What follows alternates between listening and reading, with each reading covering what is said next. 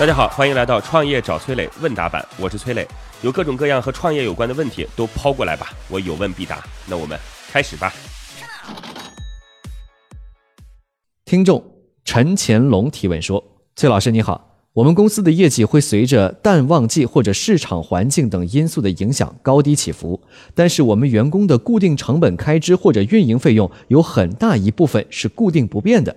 那么在这种前提之下，有没有一个方法能够在业绩低的时候，人工工资降低，或者激励他们冲击更高的业绩呢？”我觉得您提的这个问题实在是让我觉得很发指，就是一个企业。最大的价值是什么？我觉得，如果是一个创业者啊，或者说，你不是说你说我就开了个小卖部，然后我说每天卖点东西能赚点钱就行。如果你真的决定创业，那一定是为社会做有意义的事儿。这事儿不是说，就是我今天因为是在节目当中跟大家唱高调，不是这样的。你真的作为一个创业者的时候，你一定会有这样的感受，毫无疑问。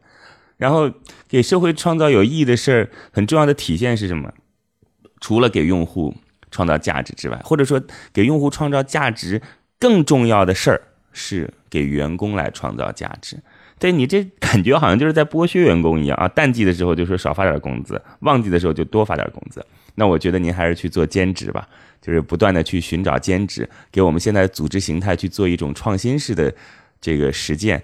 呃，原来我们不需要说大家凑到一团，只需要有需要的时候叫人来就行了。这种效率是不是能到提升？成本是不是能降低啊？我觉得从目前来看，可能性不是太大，除非说去做那种相对来说不需要太多智慧，然后只需要进行劳动力的这种呃分配就可以。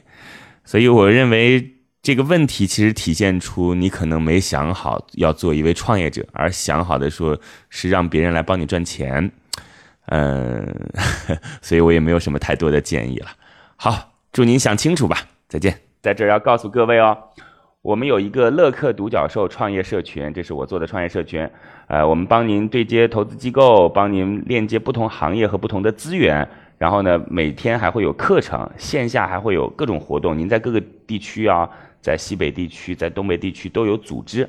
啊，那么加入的方式，加我的个人微信号八六六二幺幺八六六二幺幺，期待着您的参与。那我们在乐客独角兽再见吧。会员甘建彪提问说：“磊哥你好，我目前属于企业内部创业，母公司为多元化的公司。目前内部创业的方向是教育公司，主要服务母公司的学员，做传统的成人团队管理、领导力等培训，主要采用海外游学的方式。”我想转型往青少年教育的方向，短期之内只能是轻资产项目起来之后，可以找到母公司来投资。考虑到母公司有自己的旅游公司，也有成人学员，可否开拓青少年的海外游学呢？想听一听您的建议，谢谢。我觉得您的这个问题啊，其实分为两个层面来解答。第一，当然是好事儿了。你说这个创业能够有资源，让自己的起步更轻松一些，这肯定是优势，毫无疑问嘛。尽管有些投资人在公开的场合会去表达说，我们坚决不投那种自认为有资源的创业者，啊，但实际上呢，就是在不同的创业者之间来进行选择，投资人大多数会去青睐就是有资源的创业者，或者说有家族背景的创业者，或者说有过去经验的创业者，这都是资源的体现了。所以资源这件事儿，其实在创业的整个就是必要因素当中，应该是占据着很重要的地位的。如果说您踏入到一个行业当中去毫无资源，那我劝你还是别干了，除非说这是一个前无古人的啊，通过技术来进行创新的。